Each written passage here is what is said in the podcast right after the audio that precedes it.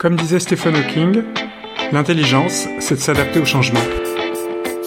Vous écoutez Think and Fight, le podcast. Je suis David Sabatier, avocat et associé du cabinet 1862 et fondateur du think tank Think and Fight qui réunit des experts reconnus en droit, en fiscalité, en économie, en ressources humaines, en financement et en analyse financière afin d'anticiper les conséquences de la crise du Covid-19 et de produire des recommandations concrètes et directes pour les entreprises. Aujourd'hui, je reçois Philippe Cohen, qui est directeur juridique dans le monde merveilleux de la magie du cinéma et des studios de la Walt Disney Company. Cet épisode a été enregistré avec Marie Ambrook, qui est présidente d'Atorus Executive.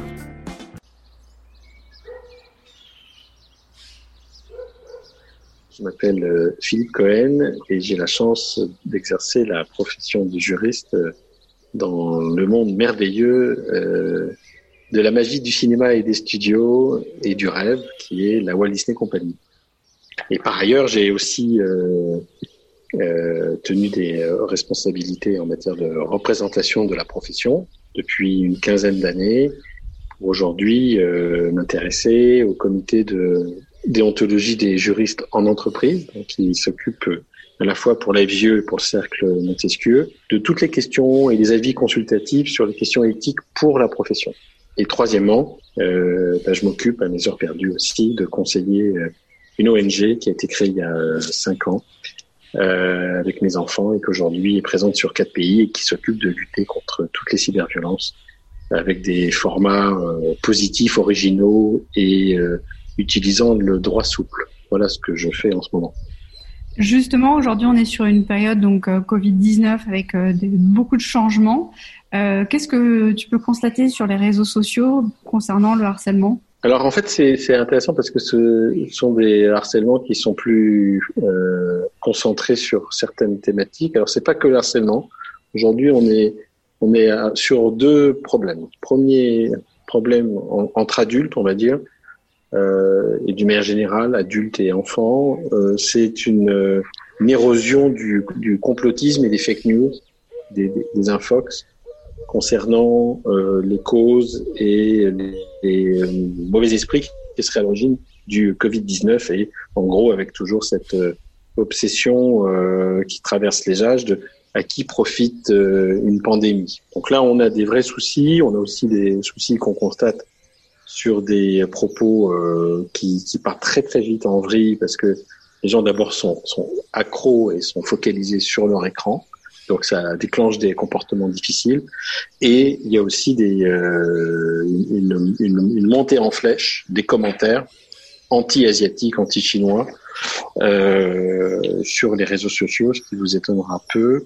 Et il y a un regain aussi, c'est ce qu'on qu constate dans les signalements, de campagne anti-gouvernementale, anti-Macron, qui fait penser à une forme de nouvelle vague gilet jaunisme sur les réseaux sociaux contre le gouvernement qui ne saurait pas gérer la crise, etc. Concernant les jeunes, euh, euh, auparavant, euh, ils allaient donc à l'école, donc il y avait au moins six heures par jour à peu près où ils n'avaient pas le droit de sortir leur écran. Et puis ils passaient une demi-heure en général à aller, une demi-heure retour à, en transport. Ce sont des moments où on passe moins de temps sur, sur l'écran. Donc en fait, euh, mathématiquement, aujourd'hui, on rajoute environ 5h30, 6 heures de connexion en plus, donc avec une érosion finalement des possibilités euh, d'être l'objet aussi. On, on, voit beaucoup de porn revenge, euh, plus, plus que d'habitude. C'est euh, aussi peut-être une conséquence du confinement. Et puis derrière, mais ça c'est plutôt pour les avocats spécialisés en divorce, je pense qu'il y aura aussi une érosion des, des, divorces en France et ça fait partie aussi des sujets qu'on voit sur les réseaux sociaux en termes de harcèlement et d'accès à la messagerie de l'autre, par exemple. Donc voilà des sujets qui sont qui sont des, sujets du moment, qui sont particuliers à cette crise et, et qu'il faut qu'il faut traiter en tant qu'association de lutte contre les cyberviolences. Et justement, en tant qu'association, toi, de ton côté, quelles sont les préconisations et quelles sont les solutions que tu proposerais à prendre justement pour lutter contre le, le, le cyberharcèlement? Alors justement, ça, c'est une très bonne question. C'est-à-dire comment est-ce qu'on se prémunit aujourd'hui euh, quand on est enfermé contre contre les excès des autres, puisqu'il faut rappeler que ce ne sont pas les réseaux sociaux qui harcèlent, qui agressent, ce sont des personnes sur les réseaux sociaux, donc ce sont des êtres humains. Il nécessite juste qu'on leur rappelle les règles de base. Et les règles de base, elles, se, elles sont faciles à être rappelées si on s'auto-limite En fait, notre travail chez Respect Zone, c'est comment est-ce qu'on encourage à se civiliser avant même que de causer des méfaits. Parce que le but, c'est pas juste de traiter les victimes et les bobos et les blessures ou les personnes qui veulent se suicider parce qu'elles se sentent euh, euh, ostracisées, par exemple, mais c'est surtout de, de, donner des bons réflexes euh, et de pouvoir permettre de pouvoir euh, utiliser des outils qui permettent de mettre à distance les mauvais penchants, comme on dit dans la Bible d'ailleurs. et donc le principe, c'est de mettre en avant des engagements, c'est-à-dire de, de chercher des lieux où les règles soient claires, où les règles du respect numérique aient un sens. Et quand on, et quand on fait une conversation, parce qu'aujourd'hui finalement les, les, euh, violences, elles sont, elles sont pas autant sur les réseaux sociaux publics qu'elles ne sont en fait sur les réseaux privés. Moi j'ai assisté il y a quelques jours à la mise en place d'un groupe d'amis où il y a 100 personnes qui ont été appelées sur un groupe WhatsApp pour dire tiens on va fêter euh, l'anniversaire de mon conjoint, c'est une surprise, il faut pas lui dire. Au bout de six heures, ce, ce, ce groupe qui s'appelait Champagne pour un tel est devenu une foire d'empoigne avec des, des postes anti-Macron, des postes bon, des postes complotistes, alors qu'en fait c'était juste pour ouvrir une, une, bouteille de champagne le vendredi à midi. Euh, pourtant c'était avec des gens de très bonne composition, ils avaient tous euh, probablement une cinquantaine d'années et tous bac plus 8 de, de moyenne. Ça n'a pas empêché que en l'absence de règles de société, lorsque les règles sont, sont pas claires, ben les conséquences partent très vite en vrille. C'est un peu comme le point Godwin de la euh, conversation. Et donc notre travail en tant qu'ONG, c'est de trouver des outils. Alors vous avez des labels, vous avez des jeux, vous avez une charte, vous avez des quiz, vous avez des euh, manières de, de pouvoir identifier des règles. C'est un peu comme lorsqu'on fait une partie de jeux vidéo et qu'elle est interactive. Ben vous avez deux choix. Vous avez un choix sans règles et un choix avec des règles de vie. C'est comme lorsqu'on rentre à l'école, on sait qu'il y a des règles de vie, qui sont pas toujours très claires. Nous, notre, notre travail, pour résumer, c'est de clarifier les règles sociales des interactions pour éviter les débordements. Avec euh, euh, toujours euh, à cœur, parce que, le travail, c'est comment est-ce qu'on sécurise la liberté d'expression dans une conversation. Parce que chaque exemple que j'ai cité, c'est le contraire de la liberté d'expression. Hein. C'est-à-dire que la, liberté de l'expression, elle est complètement bafouée quand la violence est présente. Les réseaux sociaux sont assez révélateurs car euh, il y a euh, l'opinion publique qui s'exprime finalement en premier sur ces réseaux sociaux et donc en, allant se promener sur les différents sites, on peut se rendre compte de, l'humeur, enfin de, de, l'émotion qui, qui, se promène au sein des populations. Qu'est-ce que vous sentez vous? Bon, je, vois ça de ma petite fenêtre. Plusieurs choses par rapport à, votre, à votre question sur si on veut être devin que vous nous demandez de, de, de, de, se pencher sur une boule de cristal en termes de l'après-crise, euh, l'après-pandémie. En quoi est-ce que cela va pouvoir éventuellement résulter en une crise politique? Alors d'abord, crise, c'est pas forcément négatif, comme hein, vous savez qu'en chinois, crise, ça veut dire euh, transformation, révolution. Euh, et Yves Montand avait même titré "Vive la crise". Donc, euh, alors évidemment, pour ceux qui font partie des victimes de, cette pandémie, je crois que c'est un peu dur à entendre. Mais en termes politiques, euh, il y a probablement plus de choses positives qui vont résulter de cette crise que choses négatives. Alors je m'explique. D'abord, il y a l'aspect politique et l'aspect social, sociologique. Et j'aimerais aussi parler de, l'influence de cette pandémie, à mon sens, sur l'avenir des euh, radicalités religieuses. Je crois que c'est un, sujet qui, qui m'intéresse euh, qu'on développe. Donc, premier chapitre, quelles conséquences est-ce qu'on peut anticiper sur, sur la partie politique? D'abord, on, voit que les, que pays qui ont pris un parti d'avoir une politique claire, une politique forte en termes de solidarité, sont ceux qui ont probablement le mieux aujourd'hui géré ce qui est extrêmement difficile à gérer, c'est cette crise pour laquelle il n'y a pas encore de vaccin, mais, mais pour laquelle le système de santé et le système économique et le système de l'aide sociale est un facteur clé de la différenciation étatique et politique. C'est-à-dire qui est-ce qui a qui est venu aujourd'hui dans l'opposition dans chaque pays avec un projet, par exemple, qui était meilleur que le, que le projet qui était soutenu par le, par le parti au pouvoir? Et je trouve ça super intéressant de voir qu'en général, la réponse, c'est qu'il n'y a pas eu de contre-proposition, il y a eu une forme de cohésion nationale pour, pour dire que dans, dans les pays où la régulation et le système social est substantiel, finalement, ce sont les pays qui aujourd'hui ont euh, gagné des points, non seulement en termes de gestion de la crise au niveau sanitaire, mais je pense aussi au niveau politique. Donc je trouve ça très intéressant de voir que, en tant que juriste, hein, je prendre l'angle en tant que juriste, parce que je suis pas politologue ou sociologue, mais en tant, en tant que juriste, je trouve très intéressant que la régulation ait repris des couleurs en termes de euh, popularité et de reconnaissance de l'importance d'une régulation. Et lorsque je parlais plus tôt dans une question précédente que vous m'avez posée sur comment est-ce qu'on régule et quels outils pour se faire moins, moins de mal sur les réseaux sociaux et sur les groupes sociaux en matière numérique, ben, en fait, on, la réponse est la même. C'est quelle est la meilleure norme interhumaine pour faire face à des situations de conflit? C'est ça, en fait, ce qu'on est en train de dire. Et je trouve que, que, que le terme de, euh, du fait que cette crise nous aura peut-être aidé à repenser de manière beaucoup plus positive et beaucoup plus proactive, sans la diaboliser, l'intérêt d'une re-régulation, je trouve ça très intéressant en tant que juriste, en tant qu'adepte des normes qui fonctionnent. Justement, euh, il, y a un vrai, il y a un vrai sujet en ce moment qui se pose. On l'a vu depuis quelques mois, on parle de transformation des directions juridiques, modernisation des fonctions juridiques également. Euh, justement, en tant que directeur juridique d'un grand groupe, quelle est la vision du juriste de demain pour toi? Alors, je trouve ça une très très bonne question. Puis après, je reviendrai sur, sur l'autre sujet. Donc, alors, je, je reprends la question qui sera plus facile pour votre montage. Donc, vous me posez la question de, de savoir comment est-ce que, est-ce que cette crise va influer, va influer sur la qualité du juriste de demain, du directeur juridique, vis-à-vis de son, de, son équipe. Ce que nous apprend cette crise, c'est l'importance de la capacité à deux choses. Pour moi, c'est agilité et confiance.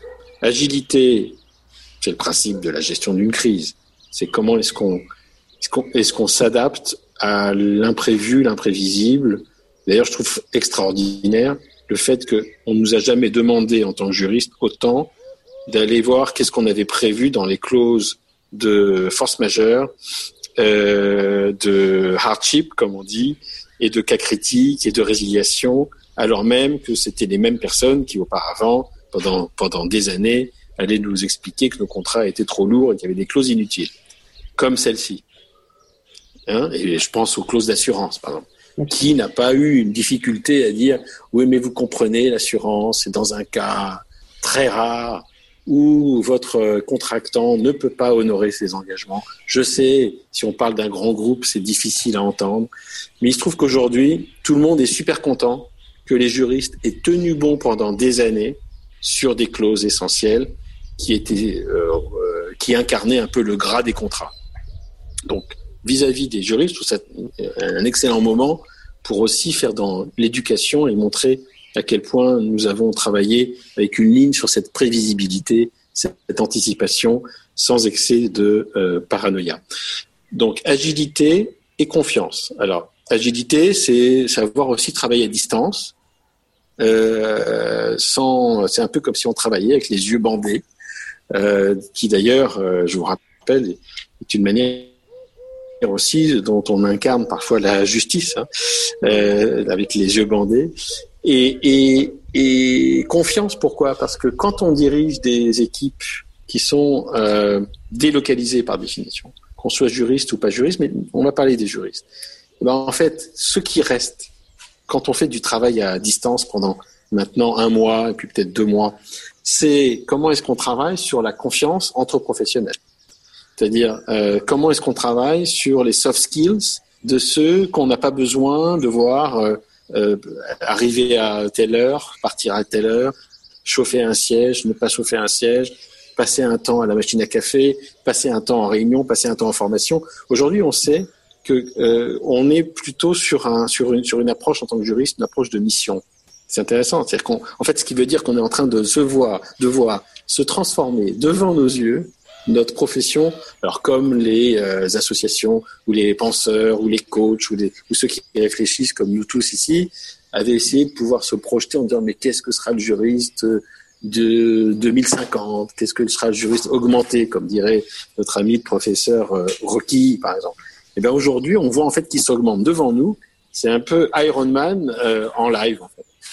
Et comment résoudre euh, ça, la question lors du télétravail et puis de se voir comme ça en visioconférence plutôt que de se voir en vrai moi, j'ai constaté un peu que d'abord, les gens n'avaient pas tout à fait le même comportement. C'est-à-dire que hum, ça, ça, lève des barrières aussi, puisque les gens sont chez eux. Et souvent, on les voit en costume cravate ou très habillés dans un environnement de bureau, toujours dans le même cadre. Et le fait de, le fait de se voir chez soi, euh, là, moi, je suis dans mon canapé, euh, vous, vous êtes, je sais pas, dans votre bureau, que, de se voir chez soi avec euh, son polo ou son, ça change déjà le rapport. Euh, qui est plutôt positif parce que ça crée quelque chose de moins formel et ça peut être bénéfique parce que ça rapproche les gens. Mais l'autre question que je me pose, c'est comment fait-on Qu'est-ce qui manque? Il y a beaucoup de conflits, par exemple, moi je suis médiateur au centre de médiation et d'arbitrage, beaucoup de conflits qui exigent qu'on passe à table, qu'on mange ensemble, ou qu'on se retrouve autour d'une table, ou qu'on partage quelque chose euh, euh, de, quasi physique.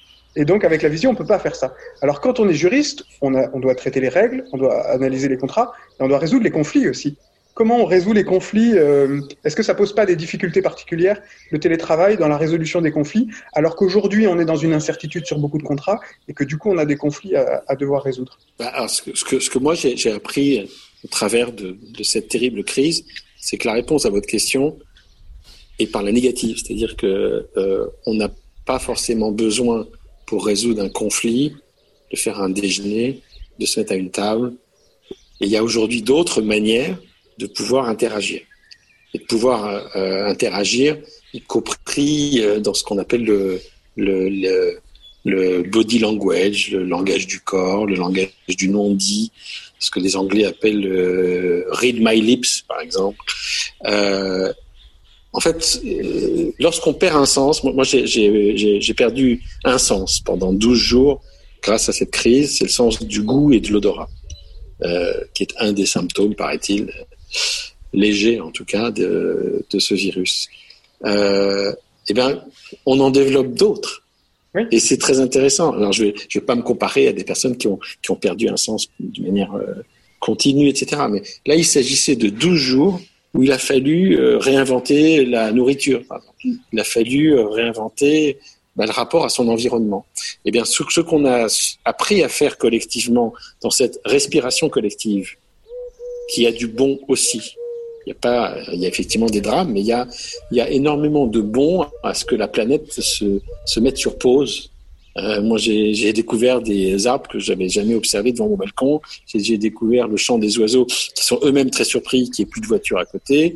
Je me suis aperçu avec euh, mon environnement qu'on n'a plus besoin de se laver les cheveux autant parce que l'air il est beaucoup moins pollué que d'habitude à Paris, etc., etc. Et en fait, on apprend des choses. Et par rapport à la vie de juriste et la vie que, vous décrivez en tant que médiateur, c'est-à-dire comment est-ce qu'on résout des conflits, ben, on s'aperçoit qu'on va peut-être avoir moins d'a priori sur la manière de mettre en scène la relation à l'autre pour résoudre un sujet.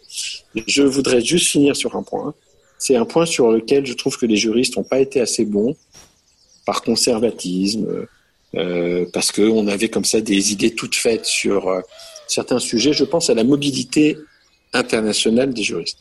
Les juristes, et ça c'est un point sur lequel il faut vraiment qu'on travaille avec, euh, avec vous David, avec vous Marie, c'est dédiaboliser euh, la capacité du juriste à être excellent même quand il voyage, même quand il change de juridiction, même quand il, quand il n'est pas natif d'une langue les juristes sont probablement la profession, les juristes en entreprise sont probablement les plus internationaux de tous les juristes en France.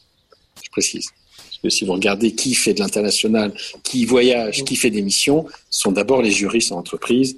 Et euh, on s'aperçoit que les, que les notaires ont beaucoup plus de mal, même s'ils ont fait des choses en Chine, euh, ou avec la francophonie, ou avec les pays de civilo, et que les avocats, ils ont, ils ont fait des choses, et c'est encore compliqué. Or, grâce à cette crise, peut-être qu'on va apprendre le fait qu'on peut être euh, bloqué euh, en vacances pendant le mois de la crise et continuer d'être un aussi bon juriste, qu'on peut aussi peut-être conseiller dans d'autres juridictions et être un excellent juriste, et que ce, côté de, de l'ancrage physique du juriste dans le pays où il aurait passé son barreau, où il aurait été éduqué, où il aurait appris à parler, n'est pas une vérité absolue et biblique. Et ça, ça fait partie des choses sur lesquelles il faut qu'on se batte en tant que juriste au sens large. Juriste, avocat, huissier, euh, etc. Et donc ça, c'est un point super important. Donc je voulais, je voulais vous en parler. C'est que c'est une disposition d'esprit plus que. On assimile souvent le juriste d'entreprise à celui qui va apporter du contenu juridique ou de la, règle de droit, alors qu'en réalité, à mon avis, d'ailleurs l'avocat aussi et le notaire aussi, mais le juriste d'entreprise beaucoup, c'est euh, plutôt une disposition d'esprit, c'est-à-dire euh, savoir poser les questions. On dit toujours, euh, moi que j'étais jeune collaborateur dans le, dans le, cabinet dans lequel j'ai fait mes classes, on me disait toujours, tu n'as pas besoin de tout savoir, de toutes les façons, mais tu dois te poser les questions. Donc c'est plus une disposition d'esprit ou la capacité à voir les problèmes à l'envers ou à se poser les questions différemment. Et, et, donc suivant suivant le caractère enfin, dans un environnement international. C'est vrai que c'est cette question-là. Mais comme il nous reste peu de temps, je voulais, juste ne, pas oublier euh, un ou deux concepts, parce que je sais que Marie euh, pose des excellentes questions, je les oublie. Euh, je crois que jamais la direction juridique a été perçue pour ce qu'elle doit être, c'est-à-dire aujourd'hui pour être le cœur. Bon, évidemment, avec tous ses collègues avocats, hein. j'ai vu des, choses superbes d'ailleurs en termes de partenariat avocat-juriste dans, dans, dans, dans, la, dans, dans, la gestion de cette crise. Je pense par exemple à euh, LVMH qui, qui, aide, qui, qui, se fait aider par un cabinet d'avocats en, pro bono euh, sur un projet de sourcing de, et, de, et, de, de production de masques en Chine. Bon, ça, ça fait partie des, des, très belles choses qui sont sorties. Mais au sein même des, des entreprises, les, les, juristes, finalement, moi je, je l'ai vu, hein, se sont vus en pleine lumière au centre de l'entreprise quand elle va pas bien. Et l'entreprise qui va pas bien, eh ben, c'est à peu près garanti, euh, pièces et main-d'œuvre, une fois tous les 4-5 ans. Hein, la dernière fois, c'était en 2008. Puis avant, il y avait autre chose. Et puis avant, puis on se retrouve en 1929. Et puis parfois, il y a même des conflits armés, etc. Et les juristes ont un rôle euh, structurant dans, dans l'entreprise. Moi, je, je n'ai jamais eu autant de, de mouvements de confiance vers tous les membres de la direction juridique pas juste le directeur juridique. Deuxième élément, super important, c'est que qu'est-ce qu'on est fier d'être en France quand il y a une, une, pandémie qui a des conséquences sociales et économiques larges? Quand on fait la comparaison, ce que les Américains et les Anglais appellent le benchmark, des conditions de chômage partiel, des conditions sociales, des conditions, on s'aperçoit qu'il y a une souplesse qui surprend nos amis internationaux et qui a surtout une, générosité sociale dans le système français qui va sûrement faire réfléchir beaucoup de pays dans le monde demain sur l'après-crise. Euh, et le système français, ou l'exception française, ou le respect à la française, a énormément d'avenir. Et qui est-ce qui sont leurs meilleurs euh, plaideurs avocats pour le dire? Ben, C'est toute la communauté des juristes qui finalement est la cheville ouvrière qui va expliquer à quel point, quand on fait la comparaison, c'est un peu comme le classement de Shanghai pour les universités, on n'est on n'est pas du tout classé pareil que dans le classement de Shanghai. Si on faisait un, classement de Paris ou un classement de Shanghai des mesures euh, humaines, sociales et de solidarité dans le monde qui sont applicables en cas de crise, eh ben, il y a une fierté à être un juriste français qu'il faut euh, souligner aujourd'hui. J'espère que vous avez eu autant d'intérêt à écouter cet épisode que j'en ai eu à l'enregistrer. Et si celui-ci vous a plu, vous pouvez nous laisser des commentaires, bien sûr, un petit message, ça fait toujours plaisir. Vous m'envoyez un mail à sabatier, s a b a t i e r 1862-du6legal.com. À très vite!